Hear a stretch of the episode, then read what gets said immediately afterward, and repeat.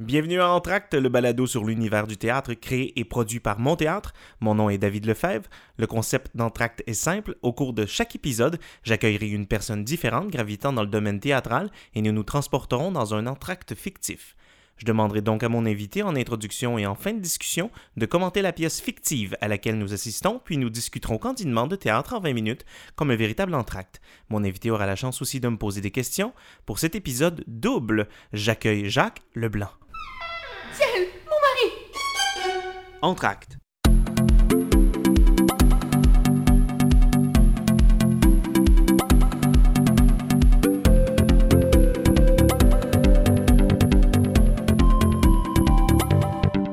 Monsieur Leblanc, bonjour. Bonjour. C'est un honneur et un plaisir de vous rencontrer. Ça me fait vraiment plaisir à moi aussi d'être là. Écoutez, qu'est-ce que vous avez pensé de la première partie? Ben, euh, tout d'abord, quand ça a commencé, j'ai eu un peu peur parce Peur? que je me suis dit, euh, mon Dieu, c'est un peu, euh, c'est un peu littéraire comme façon de dire les choses. Et tranquillement, je me suis laissé aller à la beauté de ce que j'entendais et c'est devenu d'une grandeur d'interprétation là immense. Savez-vous, j'ai l'impression que vous me parlez d'une pièce récente en Oui, plus. ça. Il me semblait aussi. Alors, disons que nous enregistrons présentement au mois de novembre 2018. Voilà. Et je pense que vous parlez d'un petit truc qui se passe au Trident. Exactement. Ah, je, je voilà. parle de la détresse et l'enchantement. Ben, parlons-en si vous Oui. voulez. Alors, vous avez, vous avez aimé ça? J'ai adoré ce spectacle. D'abord, j'ai, bon, je connaissais bien l'auteur, ben, pas personnellement, mais j'avais lu beaucoup de ses œuvres. En fait, je crois que j'ai lu tous ses romans. Et euh, cette œuvre-là aussi, je l'avais lu, La détresse et l'enchantement. Et lorsque je suis arrivé, j'ai juste, ben, Marie et Marie-Thérèse Fortin, l'interprète et celle qui a dramatisé, si on veut, ce- ce- cette œuvre. Je la connais bien, c'est quelqu'un avec qui j'ai travaillé souvent. Quand je- au début du show, j'ai fait Ah, tiens donc, elle nous livre ça de façon euh, livresque, justement. Oui. Et euh, après une minute, ça s'est transformé et c'est devenu quelque chose d'extrêmement investi. Et euh, je l'ai trouvé bonne, je l'ai trouvé drôle, je l'ai trouvé touchante, je l'ai trouvé euh, grande, je l'ai trouvé agile, je l'ai trouvé, enfin, je l'ai trouvé euh, formidable. Et avec votre grande expérience, justement, quel est, d'après vous, le plus grand défi d'un solo tel que celui-là? Pour le trident, c'est d'occuper la scène en entier. Parce qu'elle est grande, elle est immense. immense. Euh, Il faut être capable de, de, de faire focuser le public sur soi. Euh, il faut... Est-ce qu'on est a à ce moment-là des, des espèces de... de- d'aide en fait? Est-ce que l'éclairage peut venir aider Oui. la scénographie la mise en scène? Ouais, j'imagine ben, bien ça, oui, absolument. L'éclairage, entre autres. c'est ce qui c'est ce qui Euh, se passe à ce moment-là aussi sur scène ça. on Donc, sent ça on focus vers elle souvent, mais à, à certains moments, le- le- l'entièreté du décor était vue par le spectateur. Et ben, il faut avoir un, un grand charisme. Là. Il faut avoir aussi, dans les solos, il faut être capable de, de, de passer d'une émotion à l'autre rapidement. Il faut avoir une vue d'ensemble très très longue et très euh, euh, vraie aussi de ce qui se passe là. Il faut comprendre il faut mener ce qu'on est en train de faire. C'est ça. Donc ce faut sont pas perdre un bout hein. Faut faut non, rester non, il euh, faut être- il faut concentré. être branché sur le public aussi parce que c'est le seul répondant. C'est celui à qui on oui on il pas n'a pas de collègues Il là. On n'a pas de on a personne. Donc, ouais, c'est ça. Fait que c'est une espèce de mélange d'être entièrement euh, présent à ce qu'on est en train de faire, mais aussi entièrement présent à ce qui se passe là dans la salle immédiatement. vous êtes né à Trois-Rivières? Je suis né à Trois-Rivières en 1958. on est collègues de, de ville C'est vrai? oui tout à fait pas très Ah, loin de là moi non plus donc euh, vous avez étudié le violon vous avez joué violon. pendant longtemps 11 12 ans? 11 ans, où, 11 euh, ans? j'ai étudié au Conservatoire de musique et à l'École des petits chanteurs de Trois-Rivières. et là vous êtes arrivé ici à Québec vous avez fait le conservatoire ici? Oui.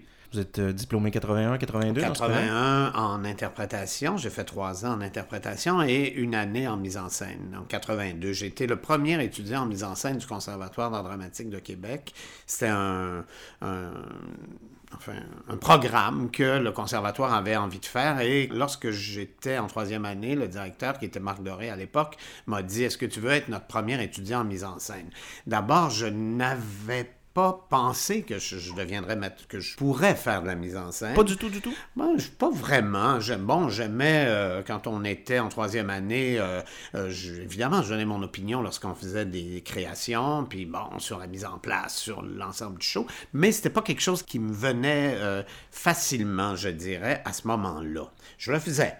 Et, euh, Mais ça- est-ce que vous aimez être dirigé à ce moment-là? Est-ce que c'est, ça faisait partie de ça? Oui, puis Ouais. j'adore encore être dirigé. Là. C'est, quelque chose que je, je, je pense qui est un, un plus pour moi. Ça dépend des acteurs. Moi, j'adore ça. Ça me fait aller ailleurs. Ça me fait... euh, Ça prend une ouverture d'esprit pour ça, j'imagine bien, Ouais. dès le départ. Ouais, il faut être ouvert à ce qu'on nous demande. Il faut être ouvert à l'univers des autres. Il faut euh, aussi, euh, des fois, c'est, on peut devenir un peu euh, gêné de ce qu'on nous demande. Pas Ah, de ce qu'on nous demande, mais des remarques qui nous sont adressées. Tu sais, bon, moi, ça fait 30, 30 ans que je joue là, un peu plus. Et bon, 35 ans, mettons. Et euh, des fois, les metteurs en scène te donnent des indications. Tu fais, hey, là, devant tout le monde, me faire dire une affaire de même. Il faut avoir beaucoup d'humilité. Oui. Mais bon, on les prend. Et même des fois, avec les gens qui m'ont dirigé souvent, je leur dis, s'il vous plaît, faites-moi faire quelque chose de différent. Mais ça prend, il y a autant d'humilité qu'on doit autant avoir d'ego. Un acteur, en fait, est un paradoxe euh, absolument splendide. Oui. Quand, mettons, euh, j'ai joué dernièrement Salieri dans Amadeus. Oui, parce qu'il faut, faut assumer tout ça à un faut moment donné. assumer ça. C'est c'est toi qui es devant le public. C'est toi qui, qui va recevoir euh, la claque d'une façon ou d'une autre. Et euh, quand- J'aime bien ça. J'aime bien ça, la claque d'une façon ou d'une autre. Ouais. C'est sûr que j'exigeais des choses. Je demandais des choses parce que je savais que je passerais trois heures sur scène. Oui, parce que vous disiez même que c'était deux heures et demie de texte sur trois Ouais, heures. à peu près. Ce qui est un, un morceau immense à Ouais. avaler et à, à- et à- et à donner, évidemment. Oui, c'était c'était assez euh, complexe dans la structure et dans, le- dans le rendu. Fait que j'avais besoin de choses, donc j'exigeais, je demandais, j'exigeais. Bon, je demandais des choses pour être bien, pour, pour être à l'aise, pour être libre aussi. Et- Qu'est-ce que vous retenez de cette, euh, cette expérience-là particulière? un des plus beaux moments de ma vie. C'est Ah oui? bizarre, euh, un, un si gros rôle euh, avec tant de textes, tant de préoccupations avec la musique. Euh, il fallait que j'aie un rythme euh, X, Y ou Z. Il fallait que j'indique ce qui se passait euh, dans la trame sonore qui était exécutée live, bien sûr, par orchestre. Et ça, pour moi, bon, c'était complexe, là. C'était- ça demandait une concentration, mais une si grande affaire. Et j'arrivais chez moi, j'étais pas fatigué. C'est comme si le rôle, le- le- ce qui se passait dans la salle, l'énergie de, mes compagnons puis mes compagnes de travail, l'assurance que euh, j'avais aussi, parce qu'on avait travaillé fort, puis évidemment, j'avais appris ce texte-là pendant un an. Donc, j'étais justement libre. Ça, ça faisait en sorte que j'arrivais chez moi, j'étais bien, j'étais pas brûlé et j'ai joué ça pendant un mois. Je dirigeais le conservatoire. Euh, il, y des, il y a une fois, j'ai joué deux shows dans la même journée. Il y a des semaines, j'en faisais sept. Mais j'ai passé au travers avec plaisir. C'est un, un des plus beaux moments de ma vie sur la scène. Est-ce que vous avez conservé durant, euh, quoi, trois semaines, un mois de représentation, Ouais.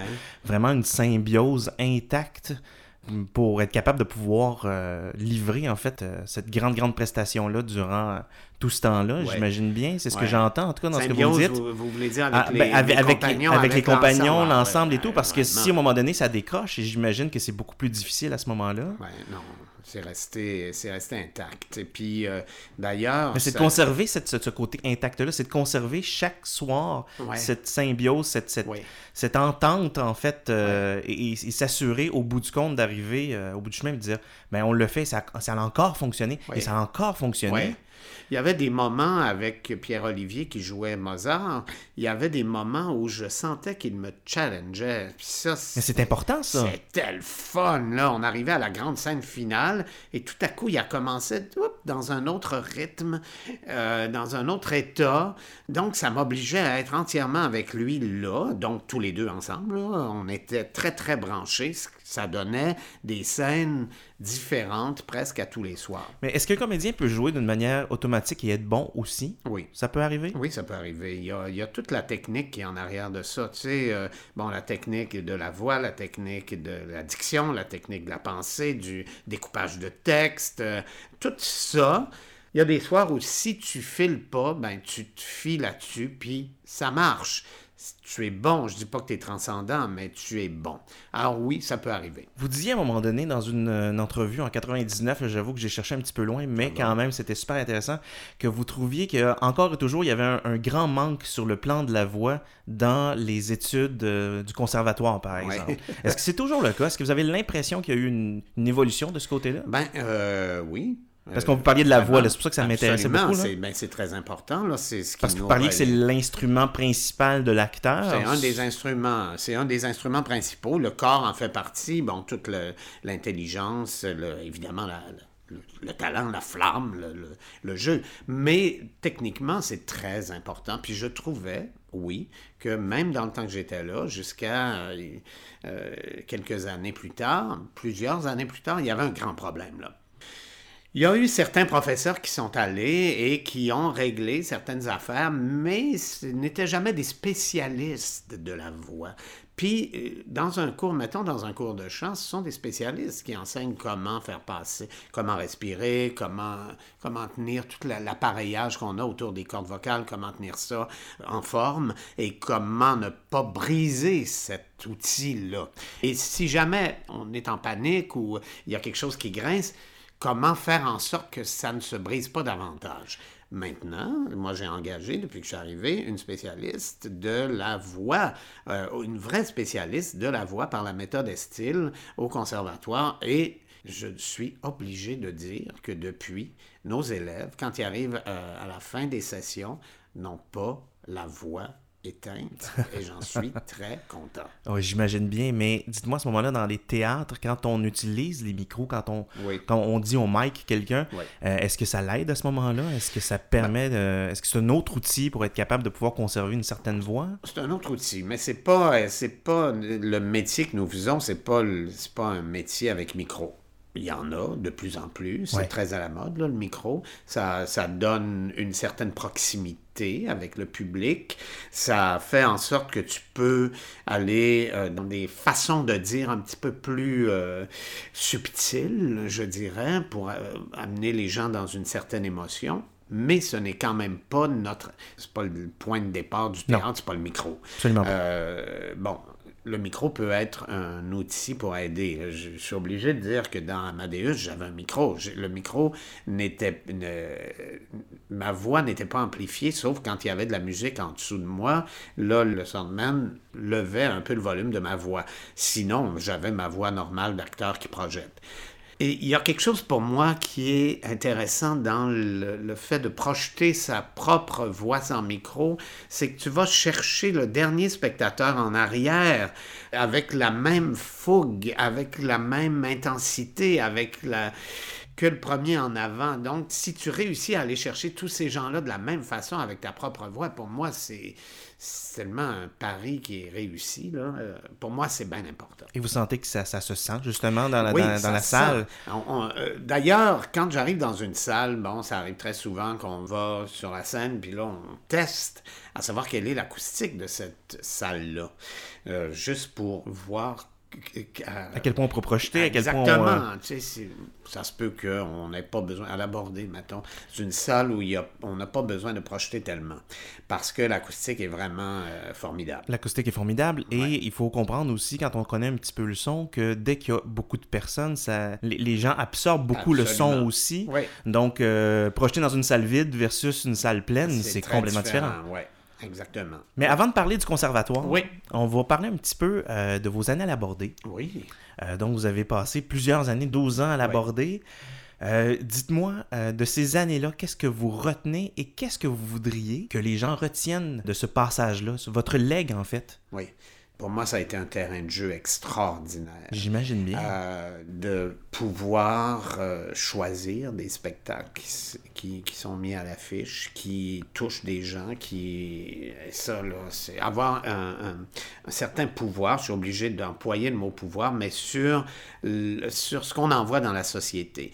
Et aussi d'aider les gens dans leur carrière, de, de, de faire grandir euh, des talents, de proposer des projets qui vont peut-être changer complètement la vie à certains artistes et aussi proposer des projets au public qui va peut-être aussi les faire réfléchir, euh, leur donner une autre vision du monde, euh, tout simplement les divertir, les bouleverser, les choquer quelle affaire grande quand même de pouvoir faire ça.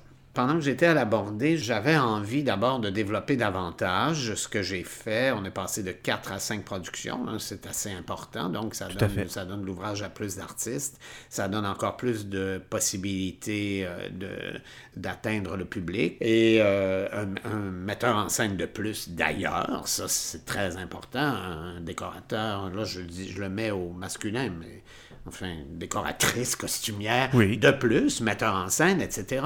C'est important.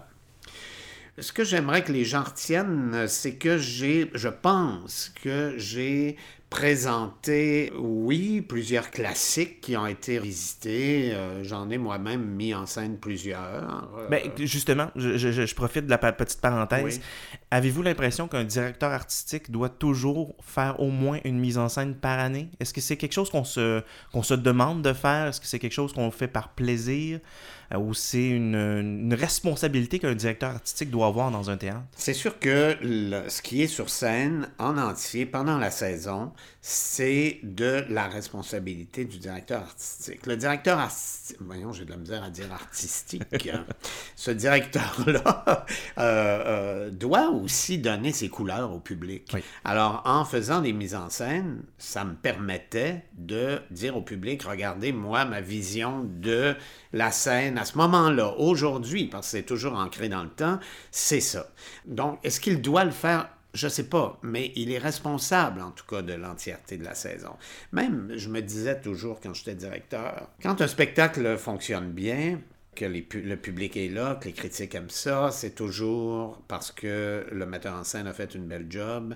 Et quand ça marche pas, c'est parce que le directeur artistique a fait un des mauvais choix. C'est ce que ça donne dans le public. C'est ce que ça fait. Et pourtant, le directeur artistique fait beaucoup beaucoup de choix dans une saison de théâtre. C'est tellement une job qui a son lot d'angoisse. C'est terrible. C'est pour ça d'ailleurs que je suis parti.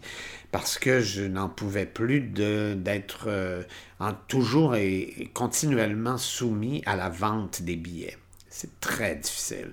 Quand je suis parti de là, il y a beaucoup de poids qui a été enlevé de mes épaules. Euh, Mais pensez-vous justement qu'en diminuant le nombre d'années pour un directeur artistique, ça enlèverait un peu de ce poids-là? Peut-être ça n'enlèverait. Sauf que après deux, trois, parce qu'on quatre parle, ans, là. Ouais, c'est ça, parce qu'on euh, on parle souvent on sait de. Pas encore vraiment c'est quoi la job en entier. Ouais, ouais, je comprends. C'est une job qui est très complexe. Faut ça, tu sais, c'est un gars qui gère ou une fille qui gère tout le personnel artistique. Ça veut dire tous les acteurs. Quand les metteurs en scène avaient des, du trouble avec un comédien, c'est qui qui allait y parler? C'est moi. Ou quand le spectacle s'en allait vers quelque chose qui était pas ce que j'espérais, fallait que je le dise. Je dis pas que j'enlevais tout pouvoir de création, mais euh, c'est quand même, si j'avais choisi certaines pièces, c'était dans un but X, Y ou Z, et si aucun de, des buts visés n'était sur scène, ben là, il y a un problème. Alors, de, donc... Il, Vous voulez pas faire nécessairement de l'ingérence, mais en même non. temps, il y a quand même une, une, direction, il y a quand même une réflexion à l'arrière de tous ces choix-là. Absolument. Et euh, souvent, ben évidemment, j'allais voir beaucoup de répétitions et je, je posais beaucoup de questions au metteur en scène. Ouais. Pourquoi tu dis ça? Dans quel but? C'est quoi ce déplacement-là? On a l'impression que voilà, pour que le spectacle devienne quelque chose de Avez-vous déjà senti que vous étiez un petit peu une épine dans le pied de certains metteurs non, en scène? Jamais, jamais, okay. jamais, jamais, jamais. Même heureusement. La, heureusement, mais je, je, le faisais quand même gentiment. Là. Je, je sais pas. mais même la dernière année, je n'étais même plus directeur artistique, mais c'était ma saison. Uh -huh. Et euh, c'est l'année où j'ai joué l'avare. Mais c'est sûrement une saison qui a été... Euh, on a eu l'impression, en tout cas, qu'elle était exceptionnellement d'actualité, cette saison-là. Ouais. Vous avez, je sais pas comment, mais vous avez choisi des textes qui collaient tellement bien à ce qui se passait au moment où ça se présentait. C'était incroyable, c'était formidable. Ben, Oui. Il y avait des choses qui étaient voulues, là, comme le- le- le- la pièce de Beau Williman. euh, Ben, les marches du pouvoir. Les marches euh, du pouvoir, c'était évidemment, j'avais choisi cette pièce-là parce que... Bon, c'était les élections de les Donald élections. Trump, bon, euh, américaines. Ah, exactement. Et- exceptionnel. et- oui, j'étais vraiment content. Puis j'étais content de la saison. Je trouvais que, ben, d'abord, il y a eu des records de vente là, cette année-là. Puis c'était ma dernière. Alors, je je suis comme parti euh, heureux. Au fait de la gloire. Ouais, ben, je suis heureux. Et euh, quand, quand j'ai joué l'avare, ben, des fois, j'appelais le metteur en scène puis je lui disais des choses parce que c'était ma saison. Donc, je le savais pourquoi j'avais programmé ce spectacle-là. Alors, des fois, j'appelais le metteur en scène puis je disais, ben là, il faudrait que tu fasses attention à tel ou tel. Mais parlant justement de mise en scène, euh, vous étiez gardé euh, beaucoup de classiques. en- Oui. Si on regarde un peu, vous avez fait du Goldoni, vous avez fait du Molière. Et, et- et ce qui est super plaisant de regarder dans les 10, de- 15 dernières années, ce que vous avez joué, vous avez autant joué dans ces spectacles-là Ouais. que vous avez essayé un paquet de trucs. Par exemple, Purifier Ouais. au premier acte. Vous avez fait deux, trois trucs au premier acte. Euh, vous semblez beaucoup aimer, vous, avez- vous semblez même euh, dire, euh, mais appelez-moi, j'ai le goût de faire de la création, j'ai le goût, et on vous voit pas souvent dans ce genre de spectacle-là. Absolument, j'adore ça. Vous ça. sentez que vous n'avez pas le profil? Qu'est-ce qu'est-ce qui se passe exactement? Euh, je ne peux pas dire exactement. C'est sûr qu'on m'associe beaucoup au théâtre classique, parce que j'en ai fait beaucoup. Ouais. Mais par contre, j'ai joué beaucoup de Michel Tremblay, j'ai joué euh, Michel Bouchard. Oui, euh, vous avez joué Zana, vous avez joué un paquet de trucs. Ouais, et puis, ben, bon, c'est comme ça. euh, on on m'associait à ça. Mais je suis très content quand je joue à premier acte. J'aime beaucoup, d'ailleurs, voir les spectacles à premier acte parce que c'est ces jeunes-là qui qui sont le, le théâtre de demain, finalement, qui vont être à la place de- où je suis moi dans 30 ans. Euh, comment est-ce qu'ils vont faire évoluer le- notre art et quels moyens ils utilisent? Et j'adore aller là, j'adore euh, leur folie, leur imaginaire, leur... Sont tellement près de ce qu'ils sont, de ce qu'ils veulent, de leur quotidien, j'adore. Merci de regagner vos sièges. On annonce déjà la fin de la première partie. Ah oui. On se reprend à la deuxième partie.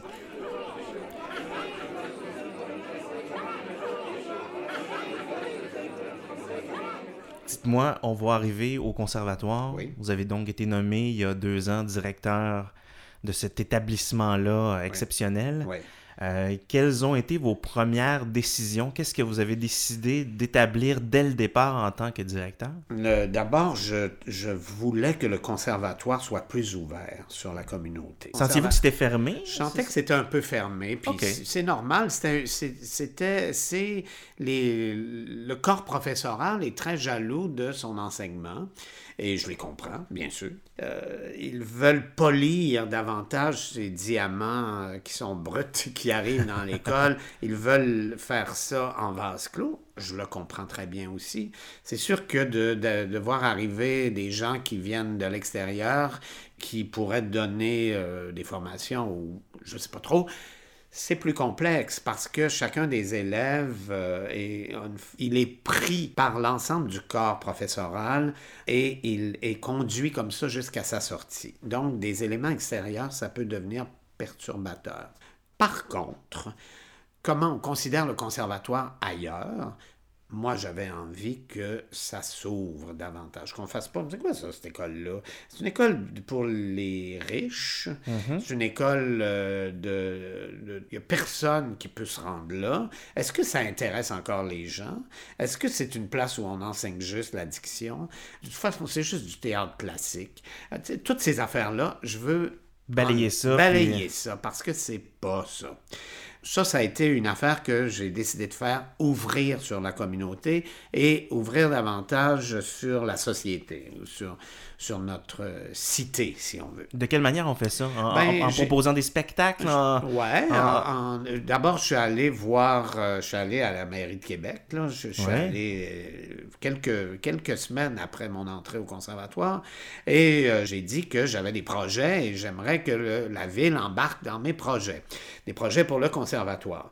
Je suis allé au Carrefour pour pr- présenter des projets aussi pour le conservatoire.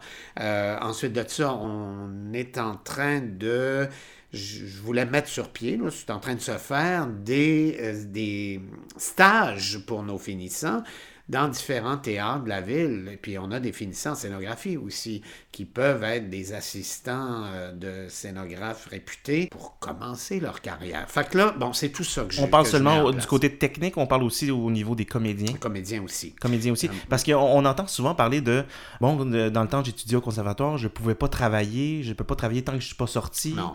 Est-ce que c'est encore vrai? C'est encore le cas. Ok. C'est encore le cas. On ne peut pas travailler dans le milieu artistique. Par contre, des fois, je donne des, des- des permissions à certains élèves, dépendamment. Ça, c'est pendant l'année scolaire. Le- pendant l'été, ils peuvent toujours travailler. Ils peuvent jouer dans des shows. si- Ça arrive. Quelquefois, il y a une jeune... une- Ça arrive. Ça arrive. Mais qu'est-ce qu'on enseigne exactement? Euh, Disons que je décide d'aller au conservatoire, je suis accepté, j'ai fait mes auditions. Ouais. Et là, j'arrive là, et c'est un tout autre monde qui s'ouvre à moi. Oui, c'est autre chose complètement. C'est loin de ce qu'on peut penser.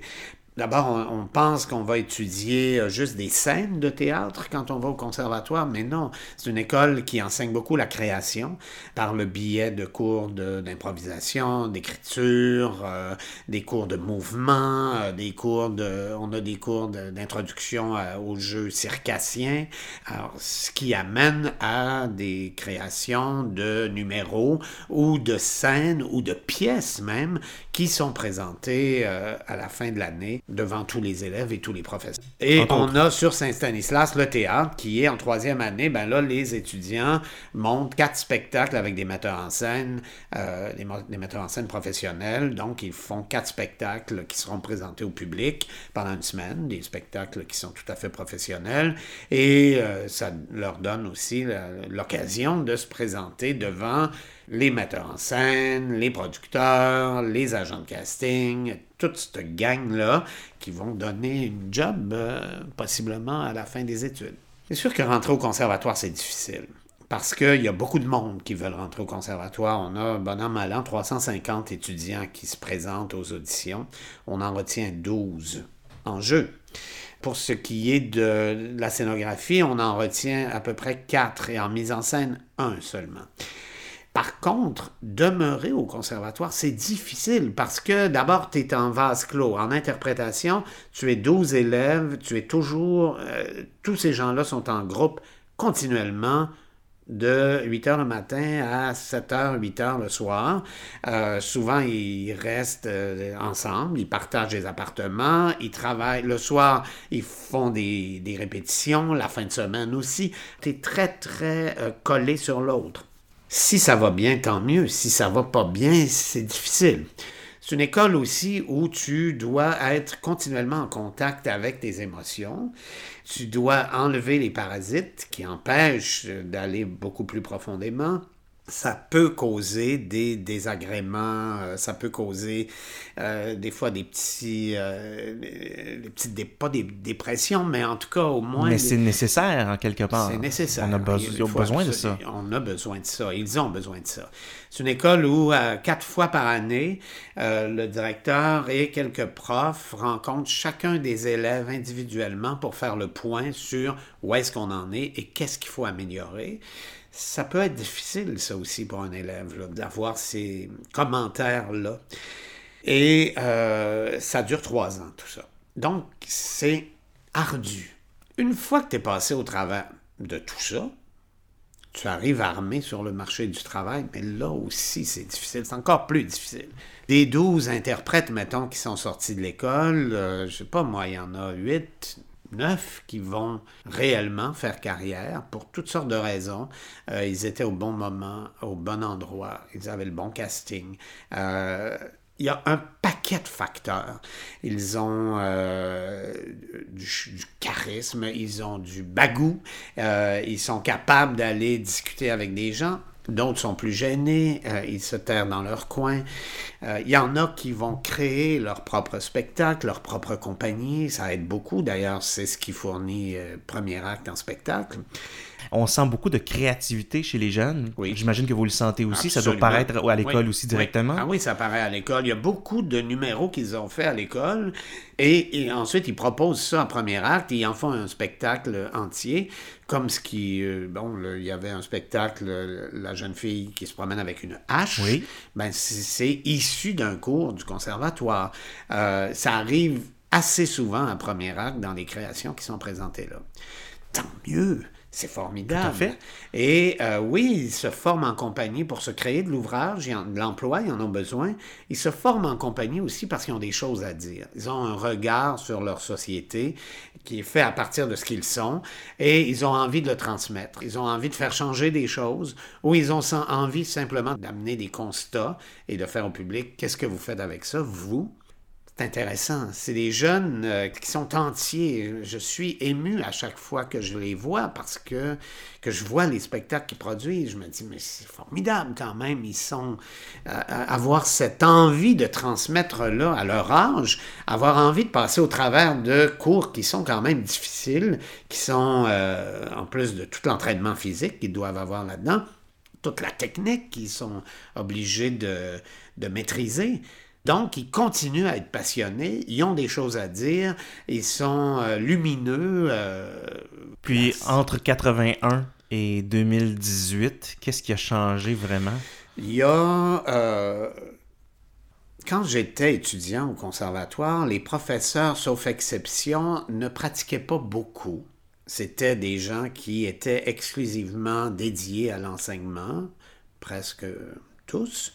Aujourd'hui, ce sont tous des praticiens qui enseignent au conservatoire et qui dirigent le conservatoire. Donc, ce sont des gens qui continuent leur carrière à faire de la mise en scène. Donc, ils demeurent actifs, ils demeurent à la fine pointe. Je vais Branchés ça. sur, Ils euh, demeurent toujours branchés sur ce qui se passe là maintenant.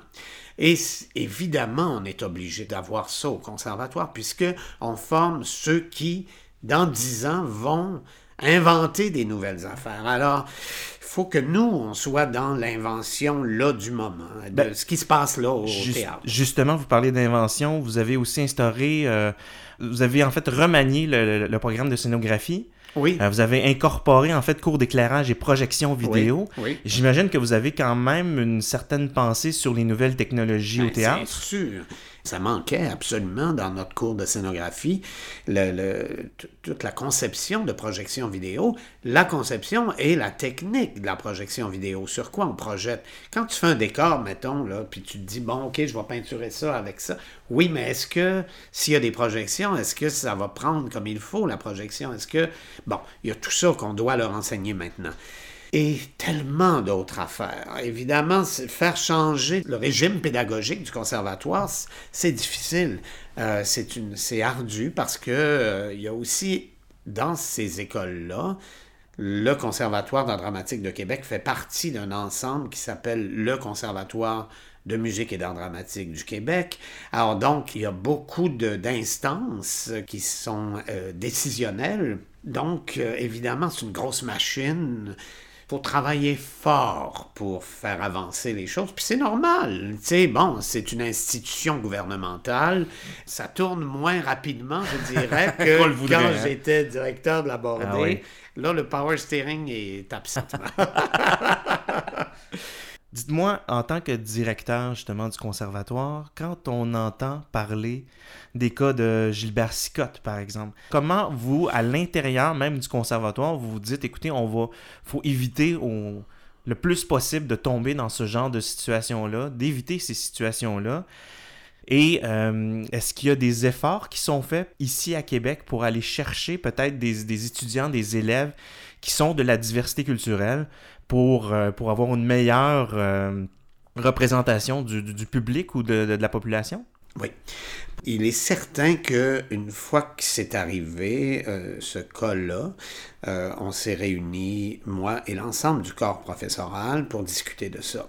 Et de voir euh, comment est-ce que dans nos façons de faire, s'il y avait des trucs qui pouvaient ressembler à ça, pour toutes sortes de raisons qui peuvent être de l'ordre de euh, le temps, de, de- j'ai toujours fait ça.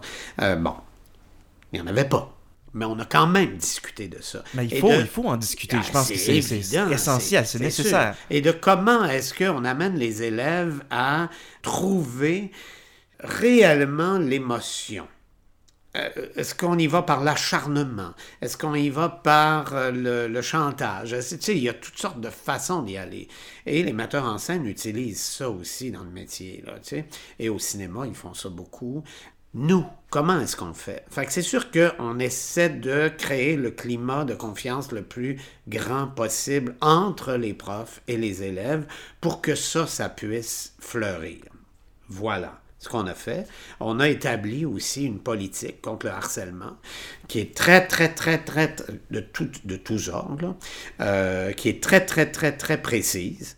Et les élèves et les profs et moi et les employés, on connaît cette politique-là. Et s'il arrive quoi que ce soit, il y a des modalités qui sont très claires de où il faut aller, la plupart du temps vers moi, mais si, euh, si ça peut aller aussi à la direction générale.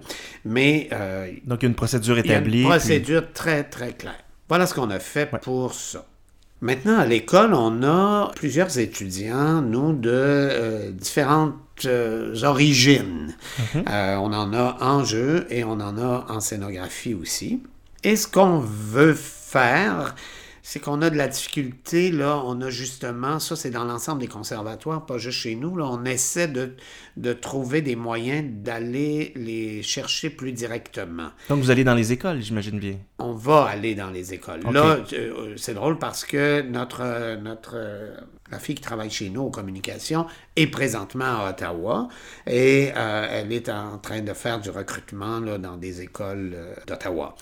On va ouvrir davantage, aller les chercher euh, un petit peu plus où ils sont. Parce que euh, peut-être que notre façon de communiquer notre enseignement ne va pas directement à eux, mais plus à des gens euh, d'un certain milieu.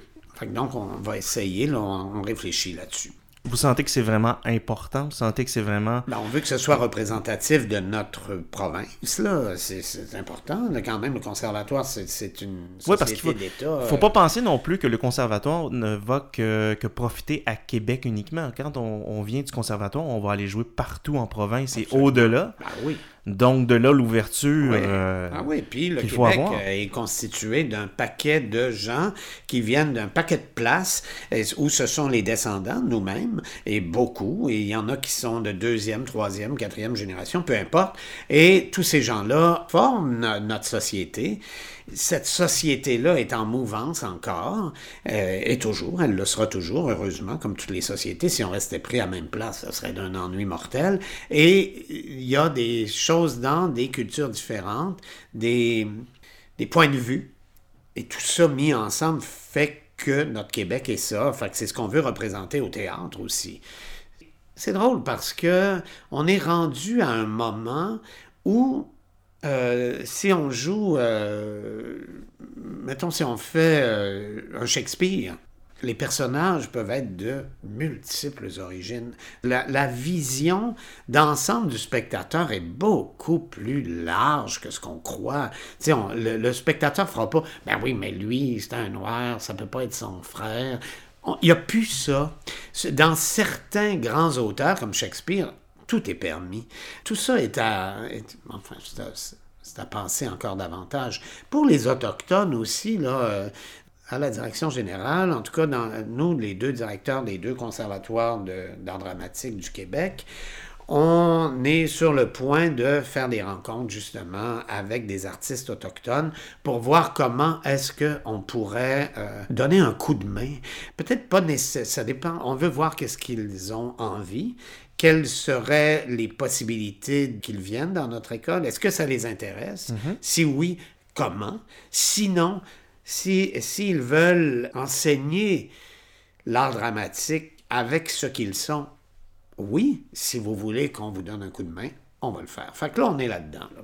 Euh, vous parliez aussi dans une des entrevues euh, qu'on vous arrête souvent dans la rue, surtout après euh, Amadeus. Ouais. on vous arrêtait souvent pour vous, pour vous dire ben, qu'on avait assisté au spectacle, qu'on avait beaucoup aimé ça.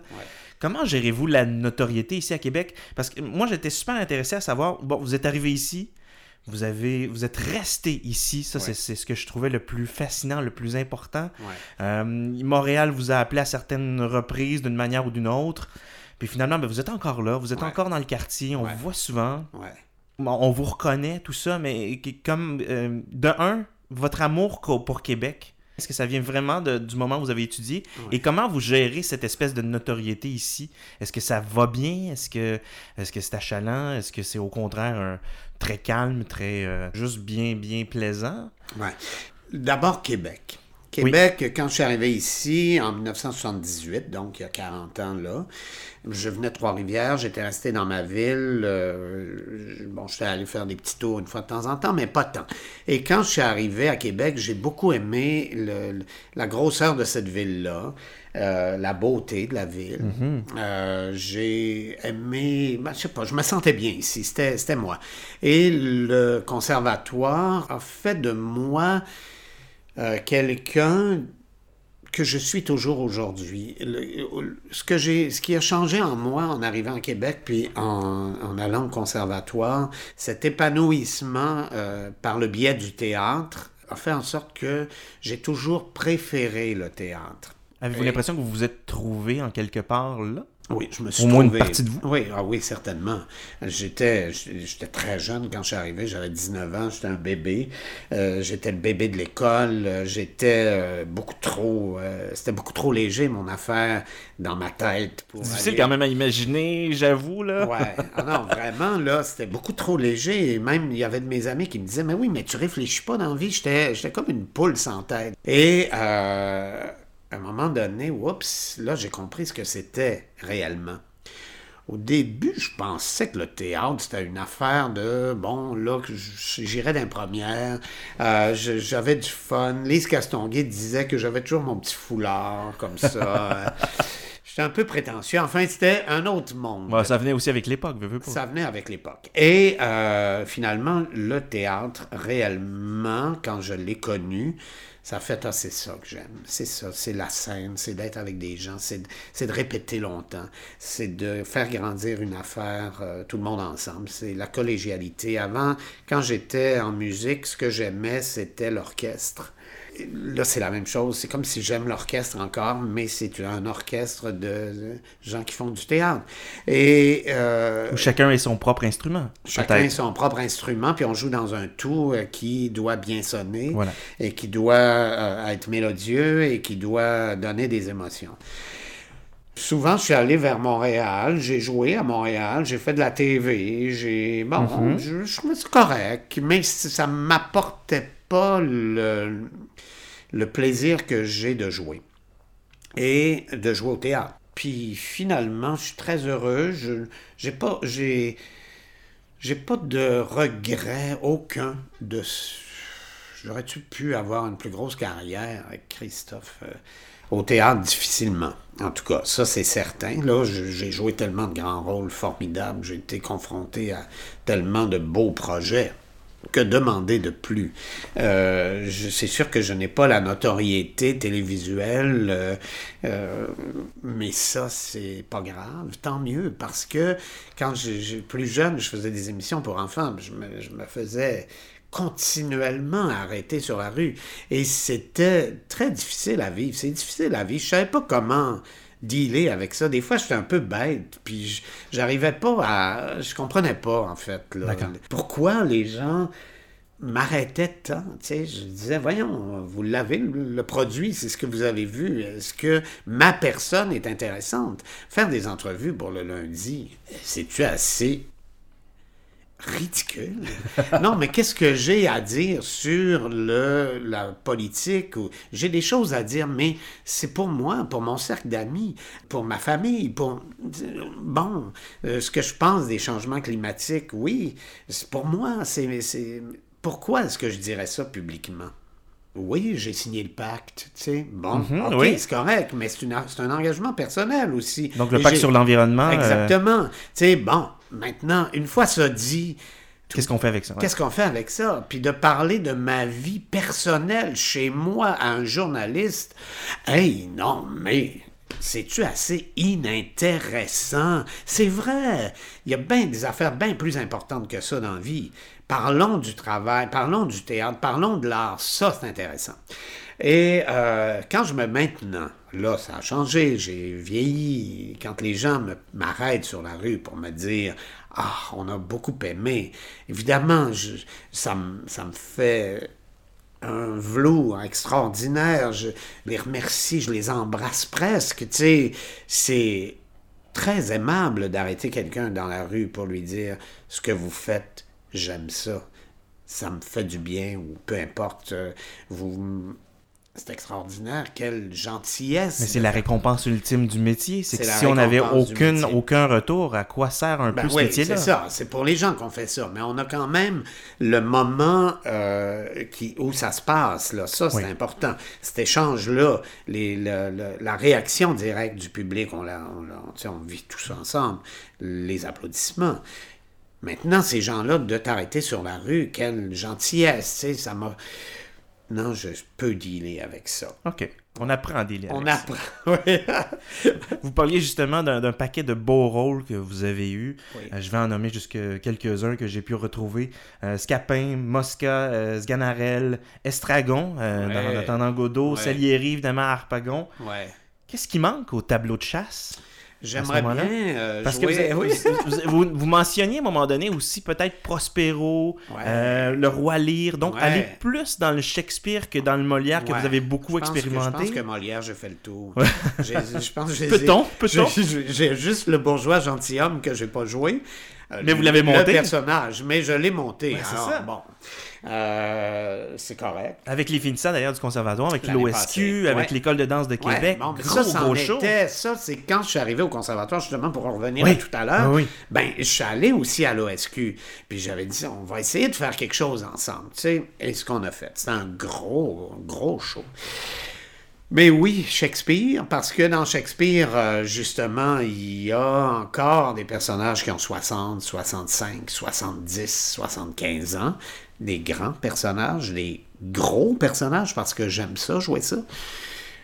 Je sais que je vais jouer un gros personnage l'année prochaine, déjà, mais là, je peux pas en parler, Ah, mais c'est pas un personnage que je pensais jouer, mais je vais le faire. Ça en fait partie un peu euh, de cette, euh, Ouais. cette, euh, ce désir-là de Ouais. jouer certains rôles oui, particuliers. absolument. Puis si- là, il y a quelqu'un qui m'a parlé, euh, je me souviens, Olivier Normand m'a dit qu'il avait vu Ian, Ian McKellen euh, à Londres euh, Oui. dernièrement. C'est c'est le, le Roi Lear qui joue, je crois. Il, dit, il a 79 ans. Il dit que c'était absolument extraordinaire. Mais quel métier fantastique de pouvoir se réaliser encore à 79 ans dans Tant que le corps est là, tant, Tant que la le voix est corps là. est hein. là, la mémoire, le- Oui. la mémoire, la mémoire, c'est une affaire quand même oui. aussi. Et la voix, le corps, l'énergie. Puis il y a même des, des jours où il fait deux fois, ça a l'air, non mais quelle bête. Quel athlète. j'es- J'espère que je vais je, je m'entraîne. Donc, il faut se tenir en forme aussi si on veut être capable d'affronter la scène. Il doit faire celui-ci. J'imagine bien. Vous avez de- des comptes à passer le temps? Oui, exactement. Non, ça s'en vient rapidement. Ça s'en vient. Dans, on commence à. Ben là, on déjà, on a eu quelques lectures, mais on commence à répéter vraiment la semaine prochaine. là. Et qu'est-ce qu'est-ce qui se passe euh, présentement? Est-ce que, vous n'avez pas écrit votre... euh, Avez-vous écrit je- votre... cette année, j'ai pas écrit. compte? Je l'ai Ok. fait il y a sept ans, je pense. Euh, six ans. J'ai fait les comptes à passer le temps. J'avais écrit un conte qui se passait euh, chez Gérard. Ah c'était vraiment le fun. C'était une serveuse, c'était une, une caissière qui travaillait chez, à l'Intermarché euh, Saint-Roch et qui avait été serveuse chez Gérard, puis là, ben, dans... etc.